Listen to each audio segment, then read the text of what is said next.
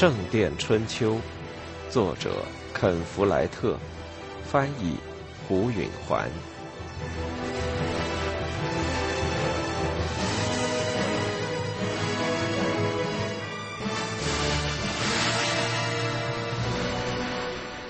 菲利普副院长每月在地下室开一次庭，过去一年才开一次，而且很少花上一整天时间。但当人口增加了三倍的时候，违法的事就会增加十倍。犯罪的性质也变了，过去主要与土地、庄稼和畜禽有关。一个贪婪的农民会偷偷移动地里的界桩，侵占邻居的土地，据为己有；一个帮工会从雇他的寡妇家偷一袋粮食；一个多子女的贫妇。会去挤别人乳牛的奶。如今大多数案例都涉及钱。菲利普想，这时他坐在法庭上，时间是十月的第一天。学徒工从他们的师傅那儿偷钱，一个男人拿了他岳母的储蓄，商人使用了伪币，还有富有的女人克扣不会计算自己周工资的头脑简单的仆人。五年前，在王桥是没有这类犯罪行为的，因为当时谁也没那么多的现金。菲利普处理这些犯罪行为几乎都用刻意罚金的办法，他也可以用鞭挞、上家或关押在修士寝室下面的地下室等手段，但这些惩罚用的极少，主要留作对付暴力罪行。他有权利处强盗绞刑，修道院有一个很结实的木质脚架，但他还从来没用过。他在心中秘密抱着一个愿望，他将永远不用。最严重的罪行，谋杀、捕杀国王的鹿以及拦路抢劫，由设在夏陵的国王法庭去判决，主持人是郡守，而尤斯塔斯郡守滥用了绞刑。今天，菲利普有七个月全磨面的案子，他把这七个案子留到最后一起处理。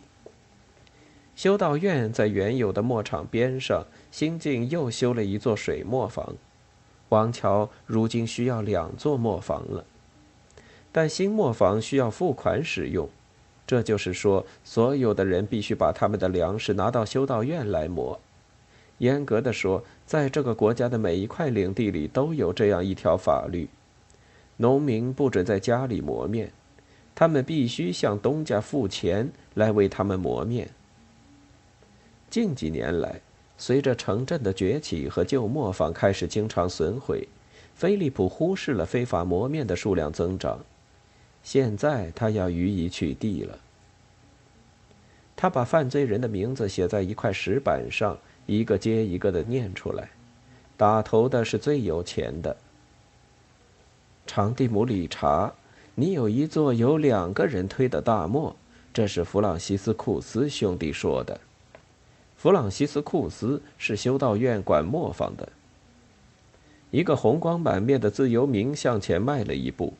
是的，我的副院长老爷，但我现在已经把磨砸了。交六十便是。酿酒人埃尼德，在你的酿酒作坊里有一个手推磨，有人看见你儿子埃利克在用那盘磨，他也被告发了。是是的，老爷，埃尼德说，她是个红脸膛、厚肩膀的女人。那盘手推磨呢？菲利普问他。我把它扔到河里了，老爷。菲利普并不相信他的话。但他对此也无能为力。罚你二十四便士，罚你的儿子十二便士。柔皮匠瓦尔特呢？菲利普按着名单往下点，按照他们违法行为的程度，刻以不同的罚金。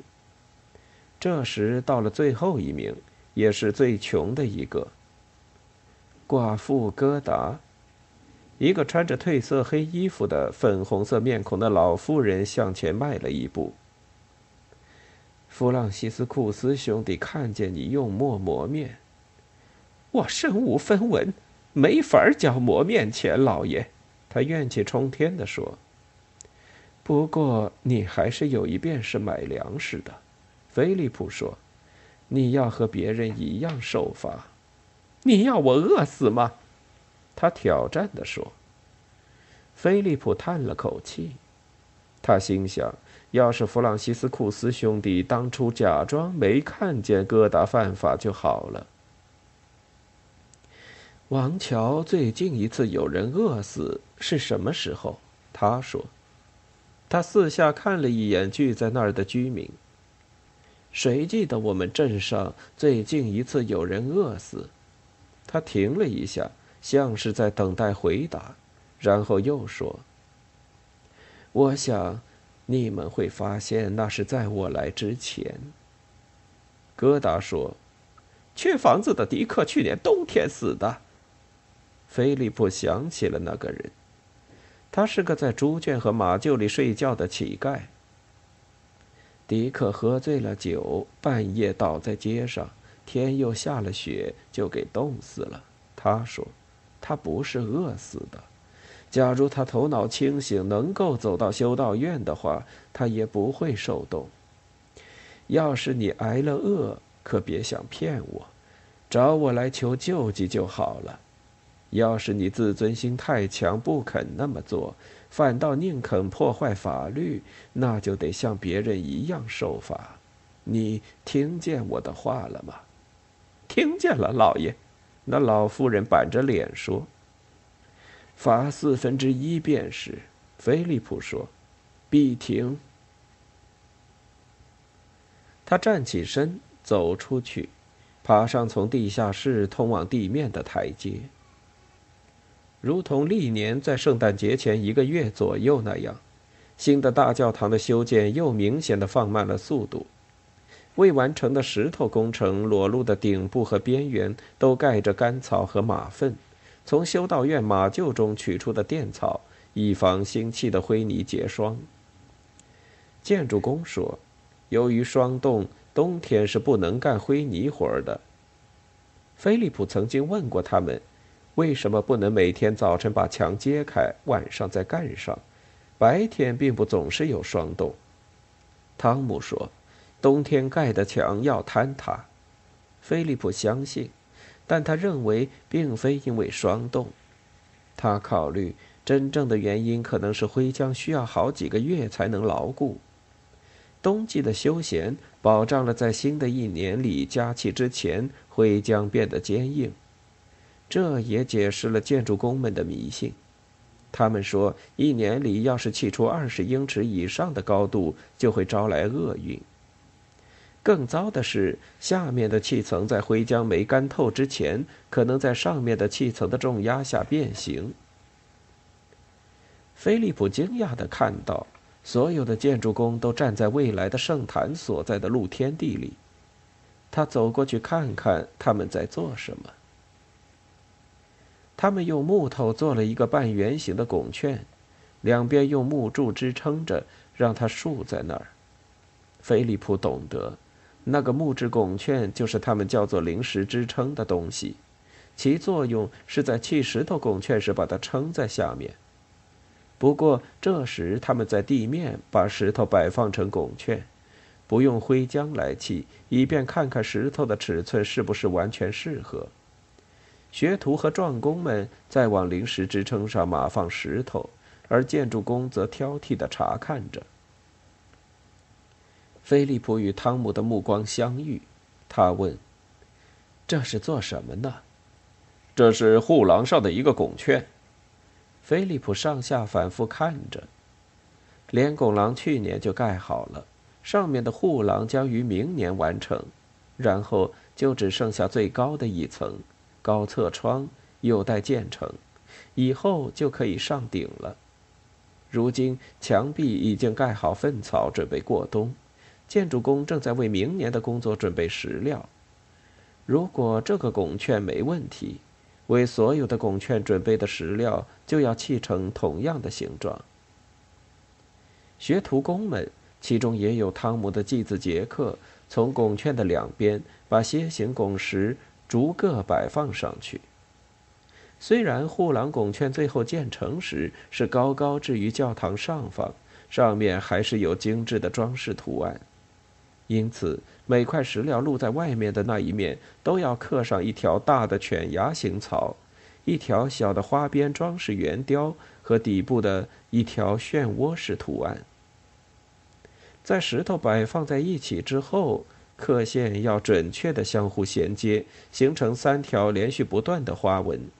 上面的犬牙形，中间的花边圆雕和底部的漩涡式，这样看上去就如同好几排半圆形弧线的石料，一层叠在另一层上面，而实际上是把楔形拱石一块接一块的横向连接成型的。然而，石料必须严丝合缝地砌到一起，否则课文就不能贯通一气，那种叠砌的错觉也就没有了。菲利普在一旁看着杰克把正中的那块关键石料放下去到位。这时，拱券完整了。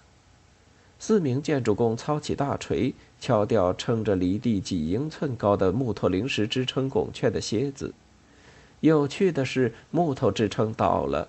虽然堆成拱券的石料间并没有砌灰浆，但拱券仍稳稳地立着。建筑匠师汤姆满意的哼了一声。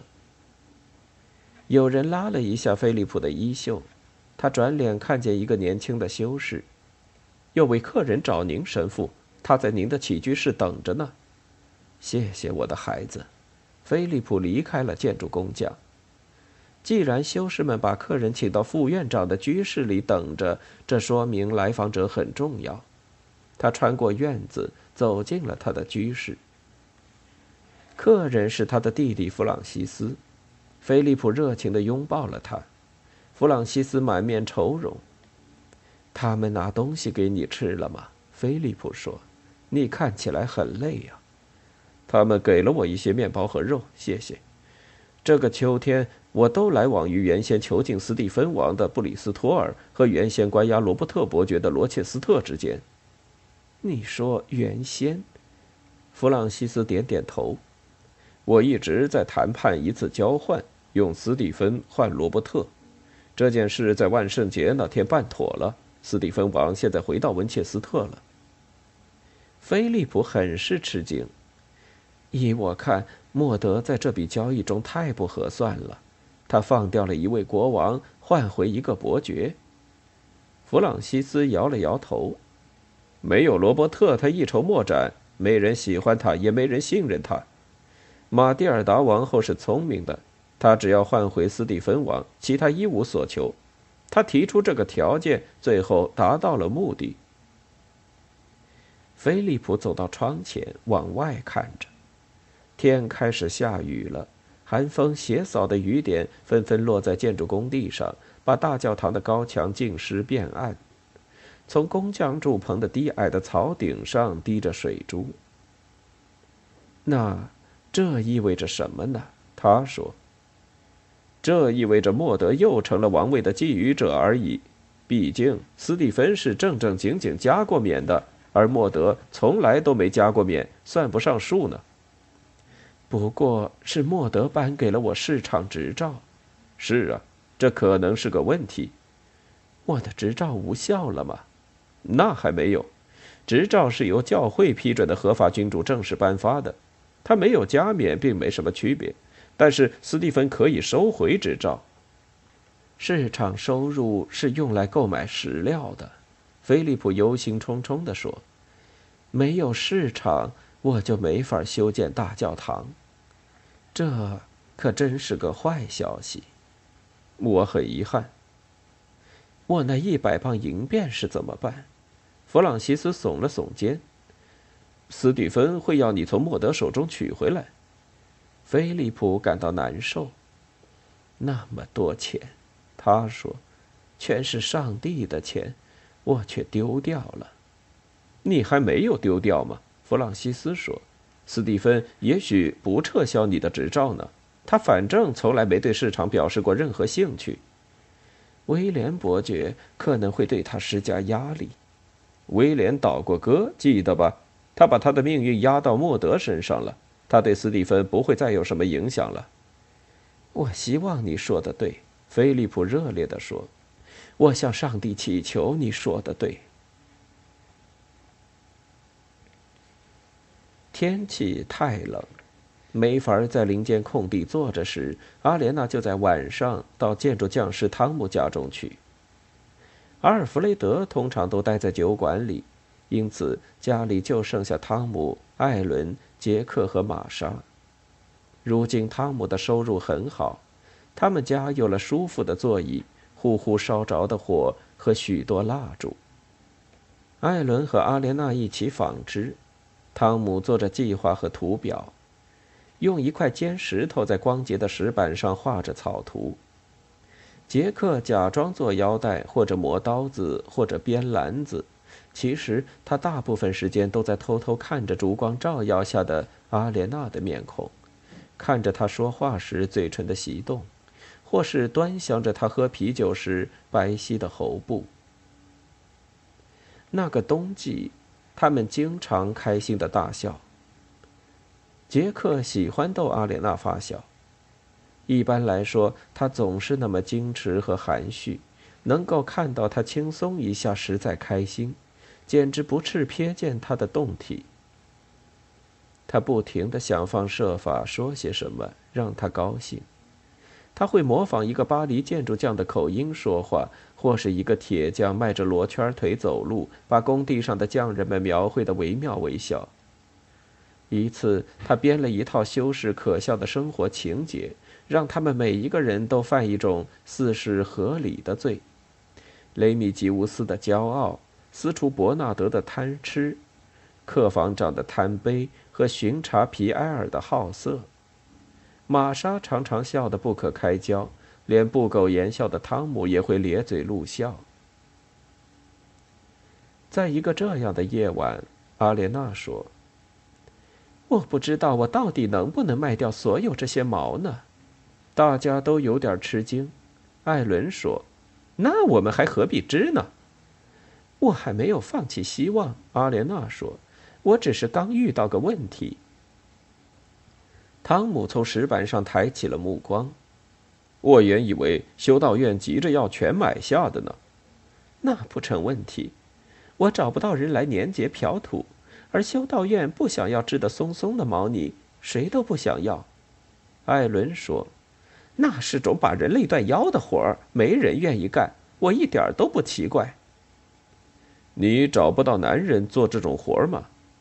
在富裕的王桥找不到，所有的男人都有足够的工作。”在大城镇里有职业的票土匠，但他们多半为织匠工作，而且他们被禁止为雇主的对手干活。再说到温切斯特把布运来运去也太费钱了。嗯，这倒真是个问题。汤姆承认着，又低下头去画他的草图。杰克灵机一动：“真可惜，我们不能用牛来干。”别人都笑了。汤姆说。你还不如试着教牛盖教堂呢。要不就用水墨。杰克还坚持着，最重的活儿总有轻松的办法来干。他想要的是粘结和漂土，不是磨面吗？汤姆说。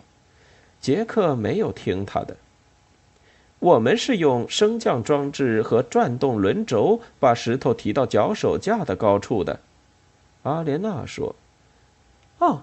要是有台巧妙的机器把毛泥粘结和漂土，那可太棒了。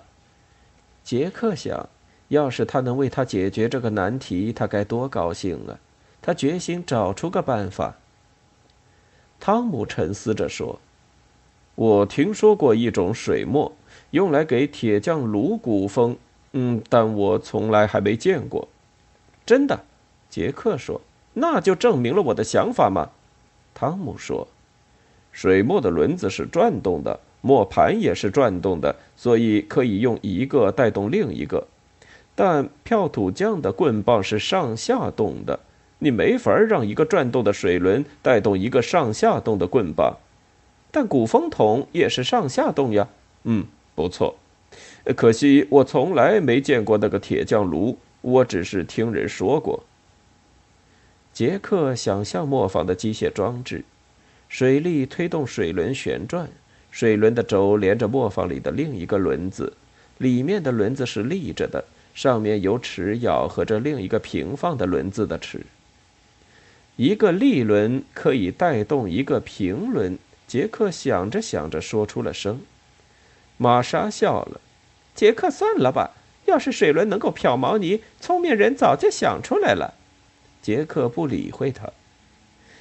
跳土匠的棍棒可以安到水轮的轴上，他说。毛泥可以平放在棍棒落下的地方。汤姆说。可是棍棒只能倒一下，然后就绞住了，水轮也就转不了了。我跟你讲了，水轮是转动的，但棍棒是上下动的。一定有办法的，杰克固执地说。没有办法，汤姆一口咬定说。他经常用这种口气结束一个话题。不过我敢打赌，一定有办法的，杰克不服气地嘟囔着。